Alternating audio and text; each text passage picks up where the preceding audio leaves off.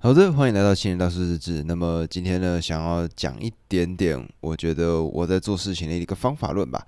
那么就是呢，我们可能都会有个很大很大的一个目标正在执行，然后有些时候你会发现说这个目标太大了，大到你会觉得不知道要从哪一步去做起。那我自己呢，可能说，假设如果是以 podcast 来说，或者说我以现在我正在做的事情来说，我呢。可能会设定一个很远的、很远的目标，举例来说，可能 Podcast 进入全台湾的前十名。好，那如果是这样，接下来我要达成什么事情？举例来说，我必须要有图文的发布，然后我的更新的频率，我的内容的质量，还有包括说我其他宣传啊、跟粉丝互动、观众互动相关的所有事宜，我呢会画出一个心智图。那这个心智图里面呢，就会包含所有我要做的每一件事情。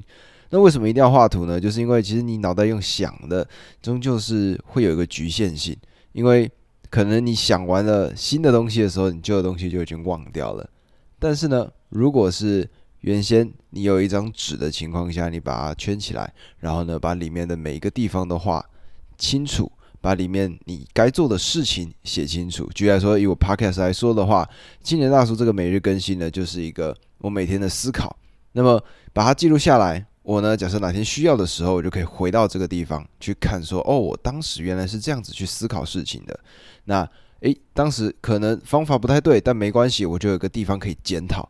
总比说我们做事情做完之后，然后都没有记录，这样来的好上很多。所以青年大叔呢，这个日志就是一个算是把我自己日常的想法放进来的地方，平常看到的事情把它记录下来。那么因为透过录音呢。这个方式是我平常就已经在做的了，这个只是一个把它放上来。平常呢，我自己在 iPhone 的这个语音备忘录里面，也会把我自己想到的一些，不管是突然想到的旋律、想到的歌词，然后呢，呃，突然想到的一个新的想法、创业的 idea，我都会录写在我的录音笔里面。然后呢，或者用里面的备忘录，所以有些时候可能洗澡洗到一半，然后呢，突然就诶。好像有个想法，赶快关水，然后擦擦手，就赶快去写东西。对，然后呢，所以讲回来到这个设定目标这件事情上，就是我记得我之前看过稻盛和夫吧，他曾经。讲到的关于创业的一个 idea，也就是呢，把整个画面想得非常非常的清楚。那对于稻盛和夫来说呢，他就会假设他当时做的是陶瓷相关的行业的时候，他就会去思考说：好，那必须要把哪一个细节全部都要顾到位。他是一个非常注重于细节的人。那之前还曾经发生过一个很酷的一个故事，就是他曾经有一次坐在一台车上面，然后呢。他跟司机说：“这台车在哭泣。”后来呢，就是这个司机想说他到底在讲什么东西？就是这个老人家可能糊涂了吧？就后来停车之后检查，发现这台车真的少了一个螺丝。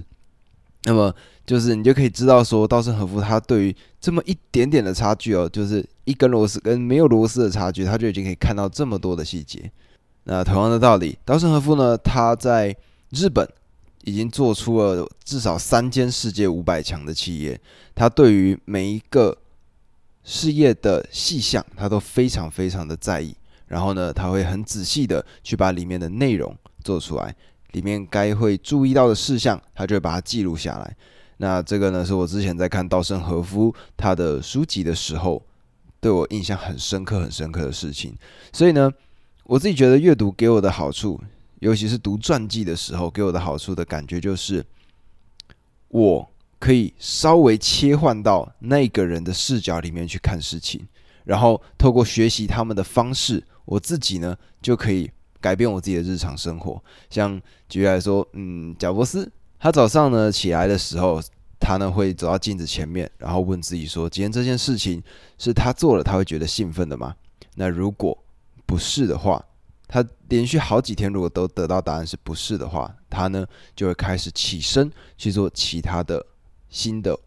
idea、新的想法。那么这也是为什么 Apple 可以一直一直不断推陈出新的原因。所以我觉得呢，嗯，从原先讲到说要怎么样完成一个目标，讲到为什么我会这么喜欢读人物传记，所以可能扯得有点远，但是呢，我觉得这个地方呢，就是记录的想法，然后对我自己负责，每天就是不断不断的去更新，让自己变得更好。